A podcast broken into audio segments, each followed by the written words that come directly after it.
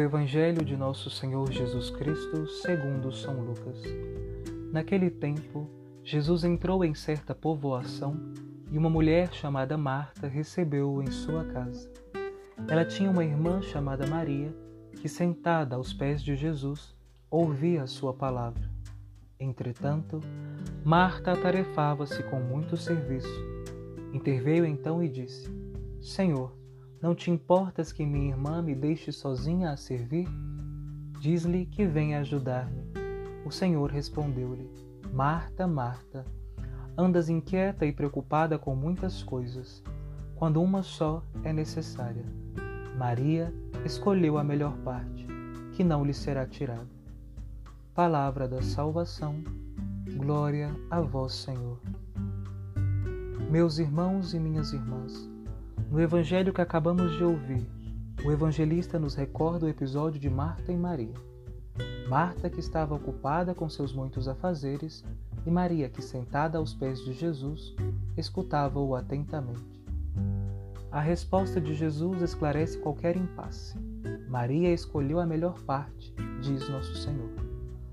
O mesmo que no Evangelho de ontem nos ensinou sobre o dever de amar o nosso semelhante, hoje quer nos ensinar sobre a necessidade de termos uma vida contemplativa.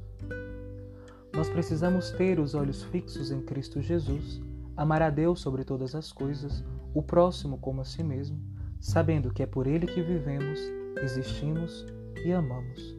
É Ele a razão pela qual fazemos tudo o que fazemos. É isso que a figura de Maria representa. Maria escolheu a melhor parte, mas isso não faz inútil o que Marta fazia. É preciso alcançar um equilíbrio entre a vida contemplativa e a vida ativa. É ter em mente a necessidade de aprender de Jesus, ser atento à Sua palavra e depois colocar-se à disposição das atividades em prol do reino de Deus. Mestre Eica, o frade dominicano místico medieval, tem uma belíssima interpretação desse trecho que diz que Marta já sabia trabalhar e servir às mesas sem prejudicar em nada a sua atenção, a presença e a palavra de Deus. Maria, assim ele diz, ainda estava aprendendo junto de Jesus. Por isso ela não podia ser interrompida. Maria escolheu o que para ela era a melhor parte. A descrição da atitude de Maria diante de Jesus evoca a outra Maria, do qual Jesus dizia: Felizes os que ouvem a palavra e a colocam em prática. Portanto, irmãos e irmãs, ouçamos a palavra de Jesus e nos coloquemos a seu serviço. Que o Senhor Deus nos faça verdadeiros discípulos do seu amor, que assim seja. Amém.